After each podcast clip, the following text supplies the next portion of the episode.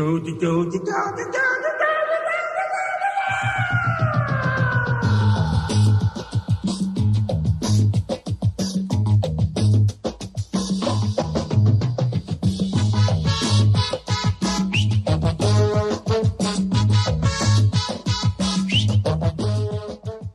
Muitíssimo bom dia, boa tarde, boa noite, boa madrugada, seja lá qual período você estiver ouvindo esse podcast, o importante é que seja bom.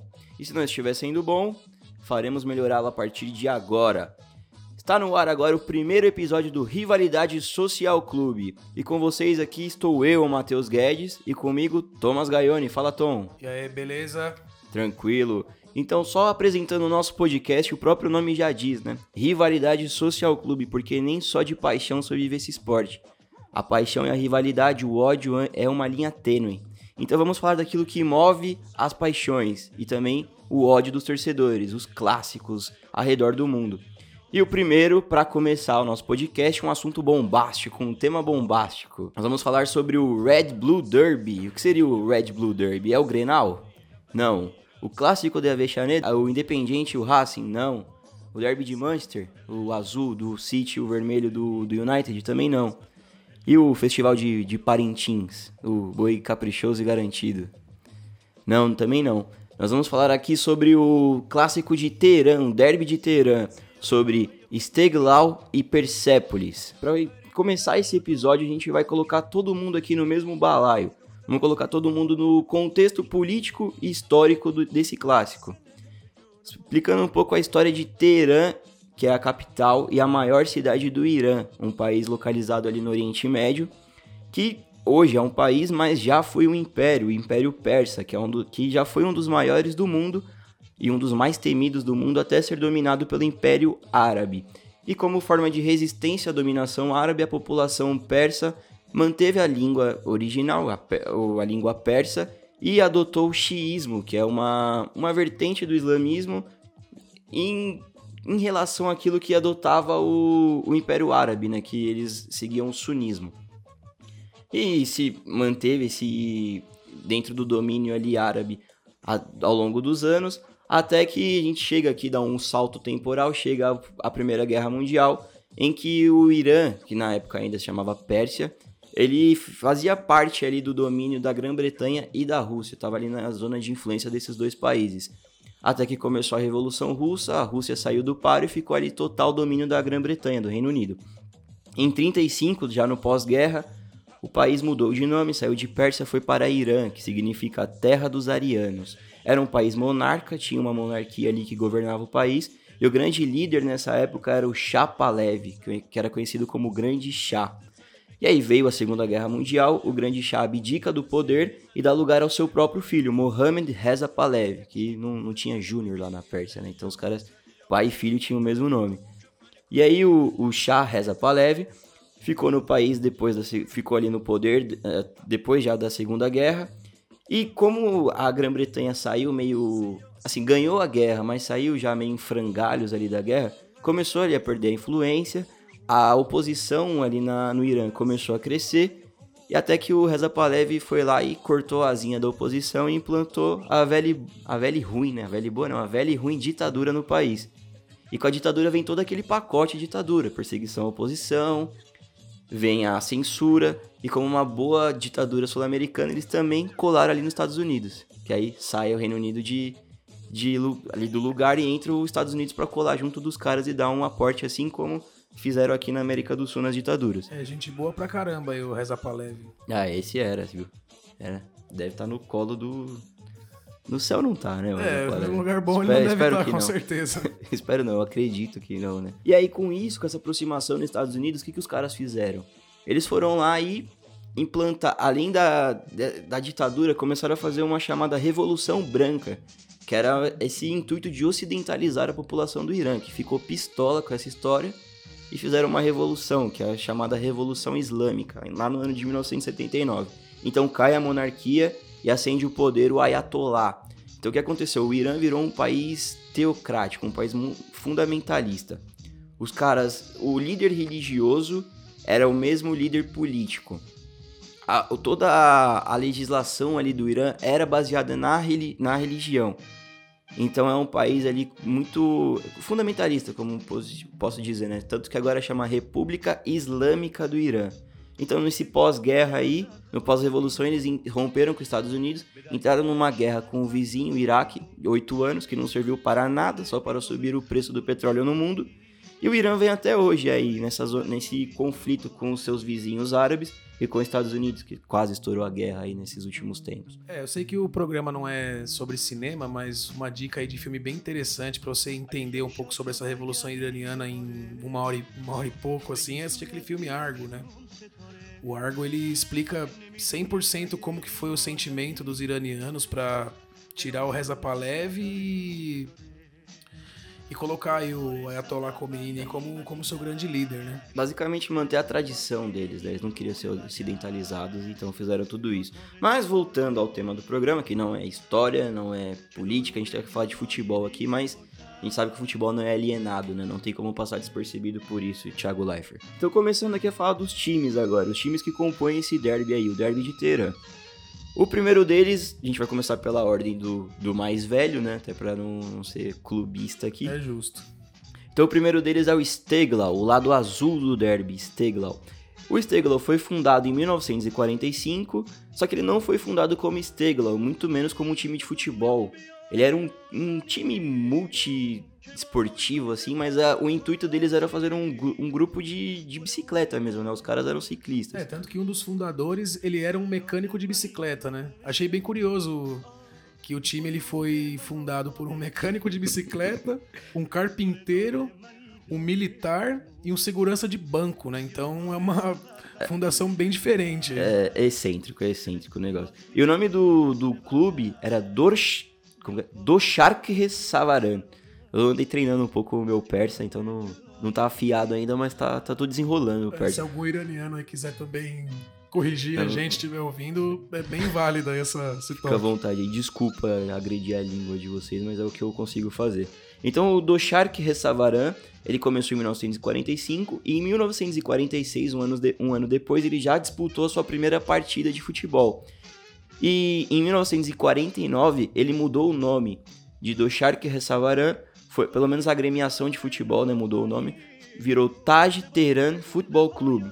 O Taj em persa significa coroa. Então assim, o nome já diz muito, né? Ele era um clube ligado tanto à elite iraniana quanto ali à monarquia. Até que veio a Revolução, em 1979, e para acabar com qualquer resquício de da, da monarquia mudaram o nome do time. Mas é bom pontuar antes que, após a Revolução, todos os times foram adotados ali pelo governo. Pelo, mais especificamente pelo Departamento de Educação Física do governo iraniano. É, não chega nem a ser um Ministério do Esporte, seria o Ministério da Educação Física, é, o Ministério da Calistenia. Do polichinelo. E aí mudaram o nome do time para de Taj mudou para Steglau, que significa independência ali em persa. E até hoje, assim, o, o Steglow ele continua sendo um time muito ligado à elite iraniana. E partindo para o outro lado, o lado vermelho da coisa, seria o Persepolis, que foi fundado em 1963, algum quase 18 anos né, depois do, do Steglow. Foi fundado por um cara chamado Ali Abdo, que ele era filho de um diplomata iraniano. Ele era um pugilista que foi para os Estados Unidos e voltou para o Irã com essa ideia de fazer também um clube multiesportivo.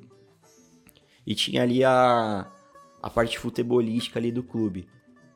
É, tanto que você pode perceber que é uma tônica aí nos, nos dois clubes, né? É claro que no Irã existem outros, outros clubes, mas é, esses clubes ditos os maiores, vamos dizer assim, eles sempre tiveram essa pegada de ser multi-esportistas, assim. Mais ou menos como aqui no Brasil também, como foi com o Flamengo, com o Botafogo, até os times aqui de São Paulo também, enfim, né? Isso aí é bem, bem legal também. É, foi, foi criado como um clube mesmo, né? Mas a, a ideia é que o futebol ele cresceu tanto, ele se distanciou tanto assim do, dos outros esportes, que virou ali o principal, né? E o Persepolis ele tem esse nome que é em homenagem à antiga capital festiva do Império Arquemênida. Que o Império Arquemênida também é conhecido como o primeiro Império Persa. E nessa cidade ali foi construído o Palácio do Xerxes, manja? O Rodrigo Santoro, carequinha de piercing. Mais uma vez a referência ao cinema, hein? A gente não, não escapa do cinema. O... Então essa cidade de Persépolis ali era a cidade onde tinha ali o Palácio do Xerxes, o Palácio Festivo. E até que esse palácio aí foi. Essa cidade foi invadida e o palácio foi totalmente destruído por Alexandre o Grande. E até hoje o, os restos do palácio ali eles existem na cidade de Shiraz, no Irã. E por que Persépolis? O, do nome Perse significa persas em, em grego e polis significa cidade, ou seja, cidade dos persas. E o que me trouxe uma, uma curiosidade, assim, né? Depois eu comecei a pesquisar aqui. Olha o quanto de, de, de cidades aqui no Brasil a gente adota esse polis, né? Esse acrônomo grego aí para cidade. Eu fui até pesquisar, por exemplo, Florianópolis. Florianópolis é cidade do Floriano, nosso segundo presidente aí, Floriano Peixoto. A, a cidade em homenagem a ele, o tal do Ercílio Luz, que é o cara que dá nome à ponte, nome ao aeroporto era o governador da cidade e rebatizou a cidade como Florianópolis. Aí você tem Petrópolis, né, que provavelmente seja a cidade do Pedro, que é uma cidade ali do, do Império e tudo mais. Então, assim, depois do, da fundação do, do Persépolis, ali, na, ali por volta dos anos 60, tinha um outro time de Teherã que dominava ali o futebol da época, que era o Shahin FC. Não era nem o Steglau, né? O Steglau ainda era um time pequeno. Quem dominava mesmo era o Shahin. E era um time que ganhava tudo ali no. que eram campeonatos regionais na época, né? Então ele dominava a. O time, ó, ele. Só pra vocês terem uma ideia. Ele, naquela época, ganhou cinco campeonatos regionais e três Copas RASF, que seria o equivalente ao nosso aqui à Copa do Brasil. Até que o governo começou a meio que boicotar esse time com medo do ficar monótono ali o campeonato, né? Do campeonato ali inteira. Até que esse time, por forças maiores, entre aspas, os forças maiores, ele acabou e a base desse time foi toda pro Persepolis. Junto da base do time foi a torcida também do, do Shahin. E aí por isso que o Persepolis ali ele é um time de massa e é um time muito ligado ao povo. Que aí, além do, do componente futebol, tem esse componente de luta de classes, né? Entre o Persepolis ser o time do povo e o Steglau ser o time da, da elite ali de Teherã. É, tanto que o Shahin ele tinha um lema sensacional, que era ética primeiro, segundo educação e esporte terceiro. Tá vendo? Era um time consciente. O, o importante é competir, né? Aí depois do dessa que o Shahin entrou ali no, no, no Persepolis, tal, o Persepolis começou a ganhar uma certa força, até que veio a tão famosa revolução que nós já falamos aqui várias vezes. E assim como o Steglau, também foi sugerido ali mudar o nome do time ali por volta de 1981. Só que nem os jogadores e muito menos a torcida aceitou essa mudança, até que o governo voltou atrás. Só que em 1986 essa ideia persistiu ali. Cinco anos depois os caras vieram de novo com essa ideia de mudar o nome e mudaram para Azad, que até a gente vai chegar lá ainda, mas Azad é o nome do estádio hoje ali de Teherã.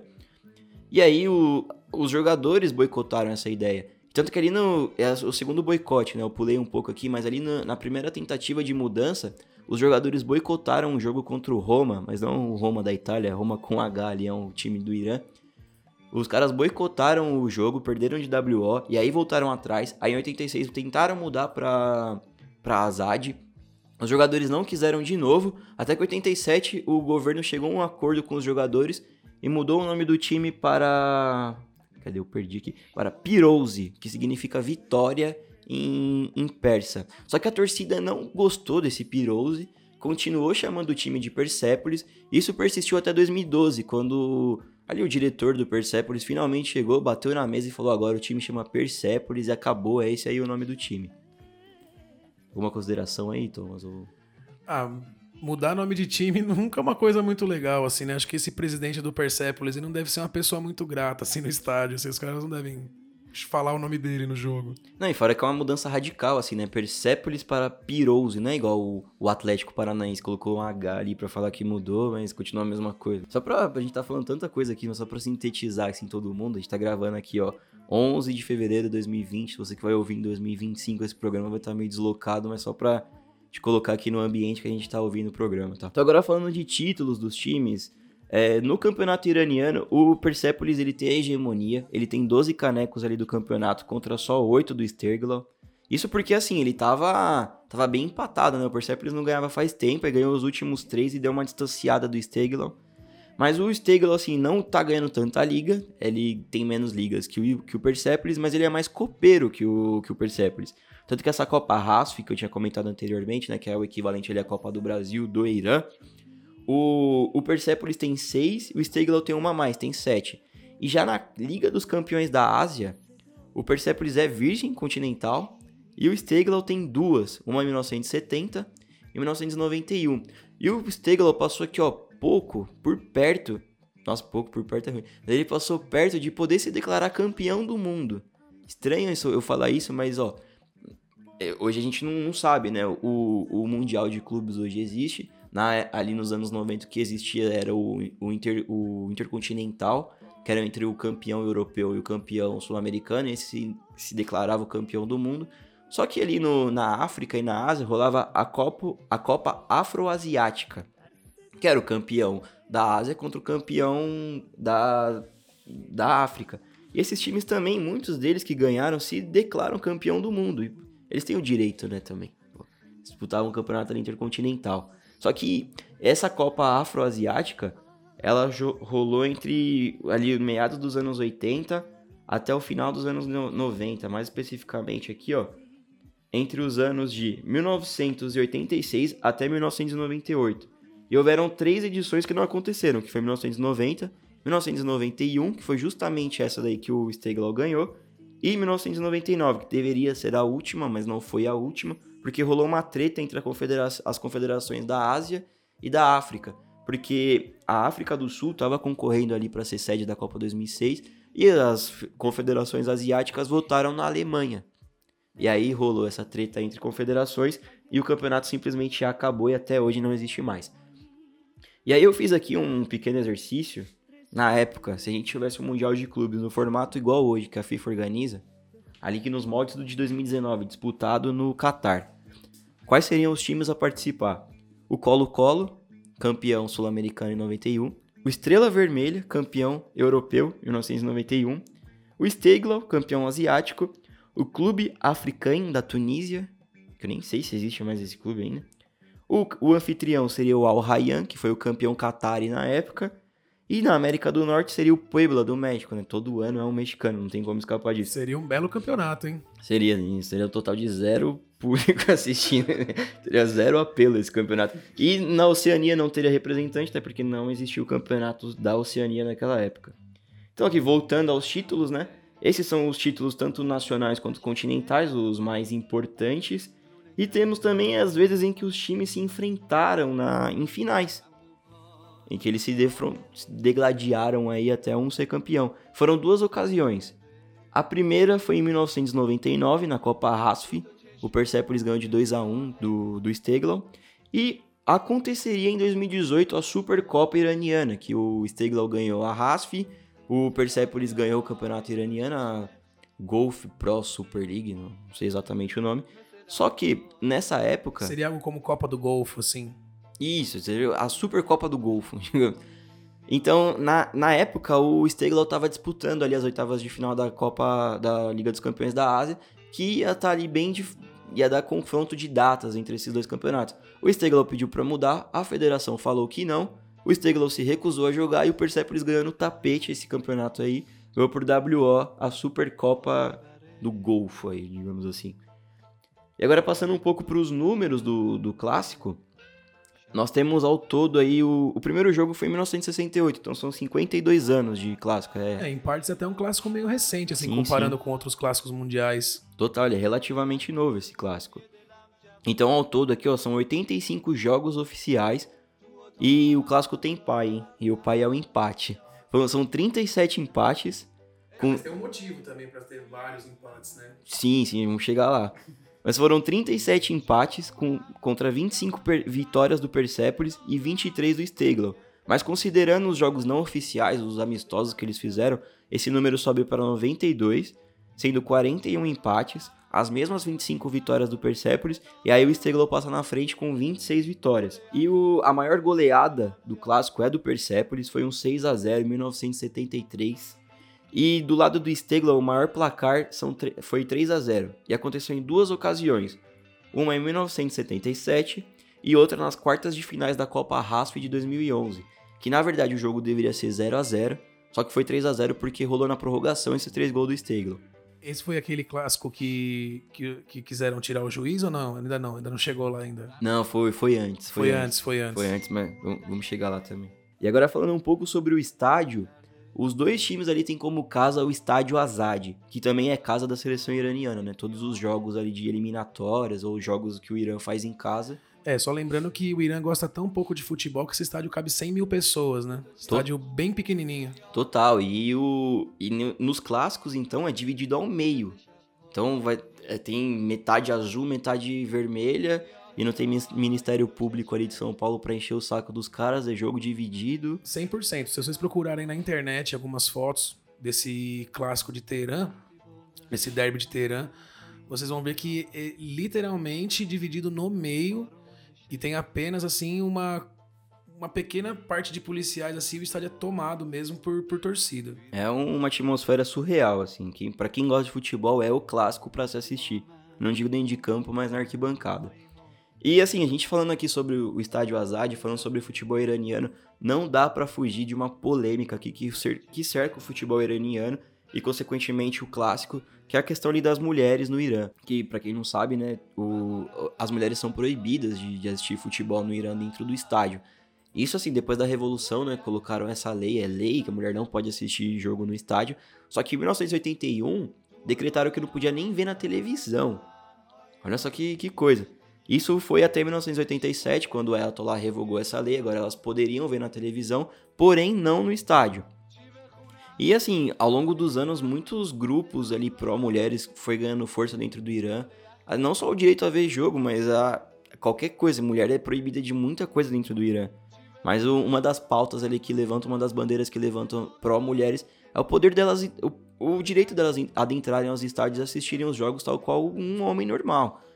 É, assim, não querendo fugir do cinema, é, cinema voltando de novo, né? Mas tem um filme de 2006 que chama Offside. Ele não é exatamente sobre o, o derby de Teherã, mas ele conta muito essa história de como as mulheres não é, são proibidas de ir no estádio e elas fazem de tudo assim para tentar ver o esporte também, porque elas afinal gostam, né? Sim, sim, as mulheres gostam tanto que muitas delas têm como prática entrar nos jogos disfarçadas de homem. Então assim, algumas já foram presas por causa disso e tal. E, assim, alguns episódios que marcam essa luta contra as mulheres, lá em março de 2018, aí, pouco menos de dois anos, o Gianni Infantino, né, ele deu a presença ilustre dele, não tão, assim, ilustre, a presen... ele foi até Teherã assistir o jogo. E aí, sorte ou azar dos iranianos que ele estava lá no estádio. E assim, ele deu um discurso que foi necessário pró-mulheres, mas assim, a gente espera muito mais da FIFA, né? Não só palavras, atitudes mesmo, para que essas, essa essa situação no Irã seja revertida.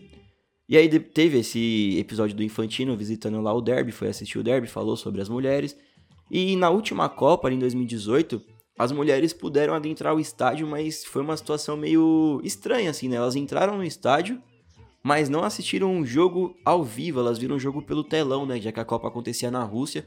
20 mil pessoas puderam entrar no estádio para assistir aos jogos nos telões ali no estádio, entre Irã e Espanha. Acho que foi 1x0 pra Espanha, 2x1, não lembro agora o placar.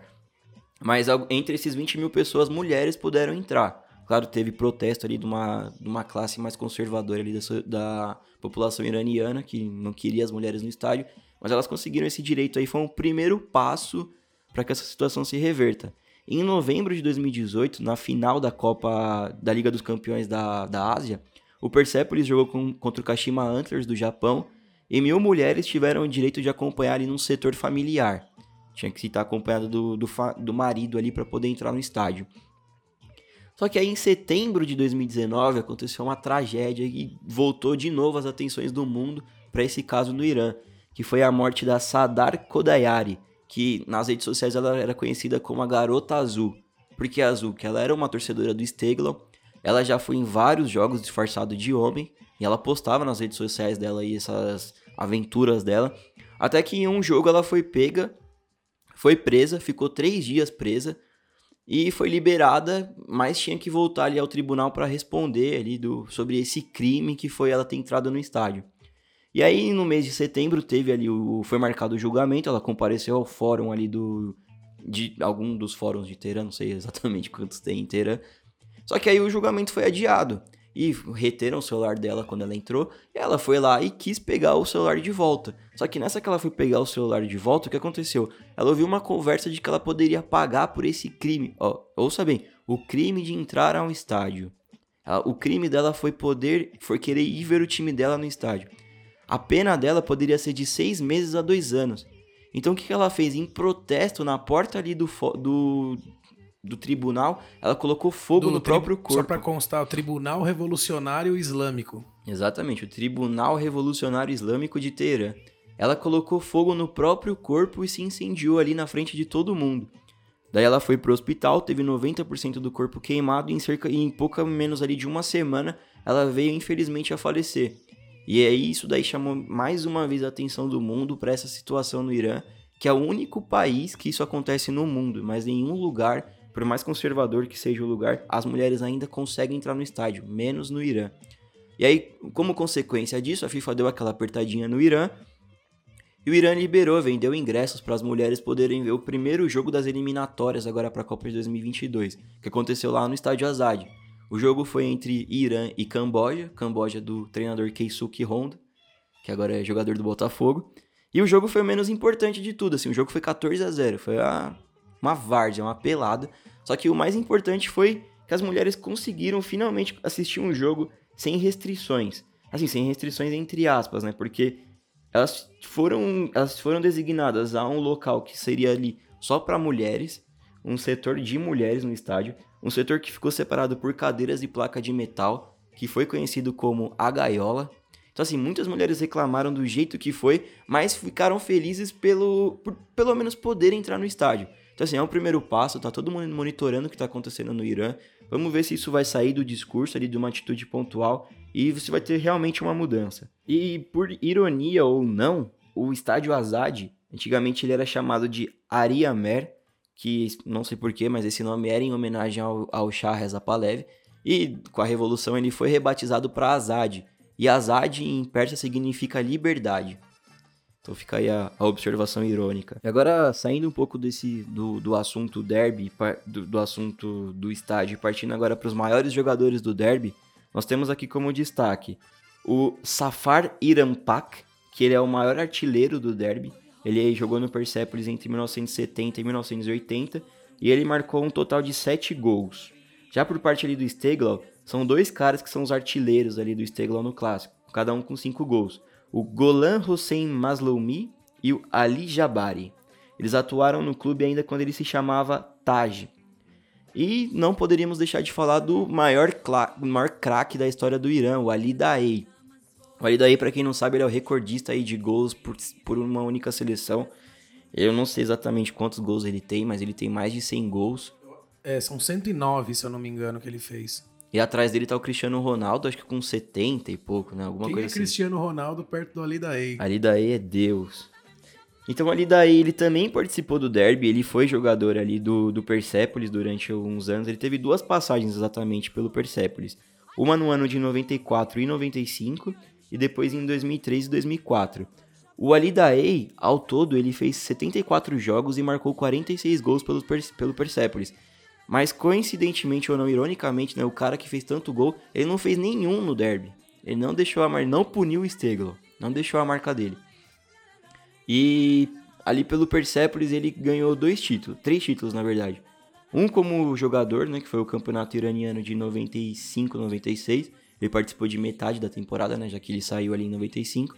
E como treinador ele tem duas passagens também.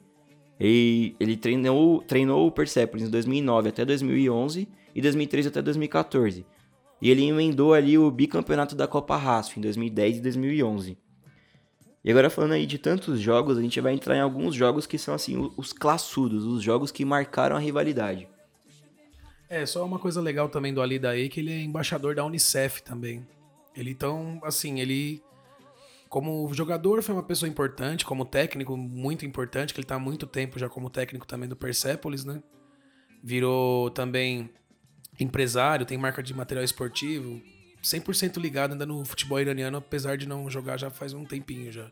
E assim, só pontuando, ali daí no, no mundo do futebol em geral, ele só tem essa marca aí que é exclusiva, ele é o cara que mais fez gols, mas ele não é tão relevante no futebol mundial, mas no futebol iraniano, o cara assim, ele é uma figura mitológica, é o Diego deles. É, até porque no fora do Irã ele jogou em times médios, assim como, por exemplo, o Arminia Bielefeld, Hertha, Ber é, Hertha Berlim. Ah, tudo bem, ele jogou no Bayern de Munique também um tempo. né, Acho que ainda Mas- tem uma certa relevância aí fora do país. Mas foram pouquíssimos jogos, né? Ele era banco do banco no, no Bayern de Munique. Agora entrando aqui na parte dos jogos, A gente começa destacando aqui o jogo de 1973, que foi o que eu comentei ali pouco tempo atrás, que foi a maior goleada da história ali do derby.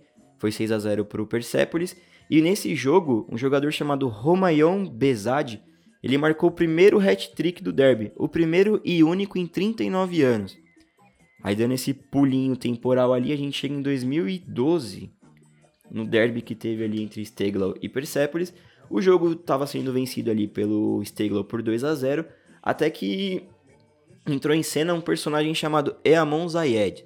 Esse Eamon Zayed, por que, que ele é um, um personagem importante assim? Mas ali pro, pro clássico, talvez ele não seja tão grande na história do Persepolis, mas no clássico ele virou um cara meio mito assim. Porque ele é um irlandês, ele é de família libanesa e ele foi jogar no Persepolis. Se eu não me engano, era o terceiro, o segundo jogo dele. O primeiro jogo dele ele saiu do banco, esse então o clássico já era o segundo jogo dele. Ele não falava persa, então ele não sabia se comunicar nem com os companheiros de time dele. Então o jogo estava sendo vencido pelo Steglo, até que esse cara aí recebeu aquela. Ele foi o iluminado da vez, né? Foi o, o talismã do Persepolis. Ele jogou 45 minutos e a, aos 36 do segundo tempo ele fez o, o, o gol ali do desconto, 2 a 1 Três minutos depois, ele empatou o jogo e aos 47 ele meteu o hat-trick, segundo o cara a fazer hat-trick, segundo e único até agora do clássico. E, meu, o lado vermelho do, de Teherã foi a loucura, foi uma vitória assim, de virada, no finalzinho, com gol do cara que tinha acabado de chegar. A lá Romarinho contra o Palmeiras ali em 2012. O cara tem estrela, o cara, o cara brilhou aí no momento certo, na hora certa. É o, o talismã, né, cara? Até no, não sei como fala talismã em persa, mas foi o talismã do Persepolis. Agora a gente volta ali pro ano de 1995, o Tom deu um pequeno spoiler. A gente vai entrar nesse clássico aí, o que aconteceu, por que esse jogo de 1995 é tão importante. O Persepolis ganhava por 2 a 0 tomou o um empate aos 42 do segundo tempo, e o primeiro gol do, do Steglo já tinha assim rolado uma revolta porque foi um pênalti bem mandrake. Depois o Steglo empatou o jogo, os jogadores do Persepolis ficaram putos e abandonaram o jogo, tanto que o resultado oficial do jogo é um WO 3 a 0 pro Steglau. E depois dessa revolta aí, a, a, a Confederação Iraniana decidiu tomar assim, uma atitude bem, bem radical. Ela declarou que a partir daquele jogo, todos os derbys seriam apitados por juízes estrangeiros, ou seja, mais nenhum juiz iraniano poderia apitar o derby, pra, com suspeitas ali de clubismo envolvidos, né? Então, então depois desse jogo, foram mais 28 derbys entre, entre Steglau e, e Persepolis com arbitragem estrangeira. E nesses 28 jogos foram 5 vitórias do Steglau, 7 do Persepolis e incríveis 16 empates. Olha que absurdo. Isso porque isso que fez crescer, né, ali a, a paternidade do empate no clássico. Porque por isso que esse resultado é tão predominante. Porque teve essa época aí de 28 jogos em que foram 16 empates. É, eu acho que até mesmo por um medo, assim, de rolar algum problema com as torcidas pra fora, assim, eles parece que de alguma maneira davam algum jeito de rolar um empate no jogo, assim. Como a gente não sabe, né? Mas que rolou esse monte de empate, rolou. Sim, tanto que assim, o, o colocaram juízes estrangeiros já com medo de ter esse clubismo envolvido e dos árbitros interferirem. Só que na verdade acontecia interferência, assim, ninguém confirma, mas todo mundo desconfia que existia. E tanto que um jogo que ficou muito marcado foi um jogo em 2009 em que o Steglo vencia até os 49 do segundo tempo, quando de propósito o zagueiro do Steglo meteu a mão na bola dentro da área, saiu o pênalti e o Persepolis empatou. Esse aí foi só o, o quinto 1 a 1 seguido do clássico. Então a partir daí começou a rolar uns protestos e a Federação Iraniana voltou atrás e tirou os árbitros estrangeiros e começou a voltar com os árbitros iranianos para o jogo. Só que não mudou muita coisa porque o, já o próximo derby com a arbitragem iraniana foi 1 a 1 de novo. E esse foi um recorde ali do, do clássico em que aconteceram seis 1 a 1 seguidos. E aí a gente vai, vai pro ano, volta um pouco, né? a gente pulou para 2009, mas vamos voltar para 2000, que aconteceu o derby mais sangrento da história ali de Teira. Mas assim, antes do clássico, a gente tem que só passar pelo personagem principal desse jogo, que seria o Mehdi Hashemi Nassab. Por que, que esse cara é tão importante para a história desse jogo? Ele jogava no Persepolis, ele punia o Stegla no Persepolis, ele tinha feito já uns três derbys aí seguidos marcando gol contra o Steglo, até que ele virou a casaca. Trocou a camisa vermelha pela azul, foi jogar no Steglo e esse jogo de 2000 seria o primeiro em que ele enfrentava o seu ex-clube. Então tava todo mundo já com o ânimo meio acirrado. E até que o, o Persepolis abriu o placar. O Steglo virou, inclusive um dos gols do Steglo foi do tal do Hashemi Nassab. E o jogo inteiro rolou com aí umas provocações entre o goleiro Bromand, do, do Steglo, e o atacante Rafat, do Persepolis. E a virada aconteceu aos 39 do segundo tempo, só que aos 44 o Persepolis empatou. E aí na comemoração o Rafat foi lá provocar o goleiro do Persepolis, o Bromand, que deu uma muquetaça no olho do Rafat, e aí meus amigos, o pau comeu dentro de campo. E aí não é que só o pau comeu dentro de campo, o pau comeu na bancada. Você imagina que são 100 mil pessoas assistindo o derby, 50 mil de cada lado. Começou uma verdadeira guerra nas arquibancadas que não se conteve nas arquibancadas e foi para as ruas de Teherã. O saldo aí dessa brincadeira são 250 ônibus queimados, 60 lojas de quebradas, não, na verdade não são 60, são o número é incontável ali de lojas que foram depredadas. Só que 60 é o número de torcedores que foram presos. Além dos 60 torcedores, mais três jogadores de não sei exatamente de qual, qual time, acho que dos dois times, também acabaram indo pro Chilindró por causa dessa treta absurda aí. O último derby aconteceu agora há pouco tempo atrás, na última quinta-feira, dia foi dia 6, né, última quinta-feira. Também por coincidência, foi um 2 a 2 também com o Persepolis saindo na frente, o Steglau virando e o Persepolis empatando no finalzinho do jogo. E só deixando uma curiosidade aqui já para encerrar esse primeiro episódio, o existe uma revista bem renomada aí na, na Inglaterra chamada 442 que anualmente, não sei se é anualmente, na verdade, eles sempre soltam aí uma uma lista dos 50 maiores derbys do mundo. E nessa última edição, o derby de Teherã ficou em 33º, na frente, por exemplo, de Olímpia e Cerro Portenho, que é um clássico bem, bem tradicional aqui da América do Sul. Então, esse foi o, o nosso derby de Teherã. E por aqui nós finalizamos o nosso primeiro episódio. Espero que todos tenham gostado. E fica aí a, o convite para vocês continuarem seguindo aí a gente, continuarem acompanhando os próximos episódios. E é isso, um grande abraço a todos. Valeu. Valeu. پر درده پاییز قلبم ساکت و سرده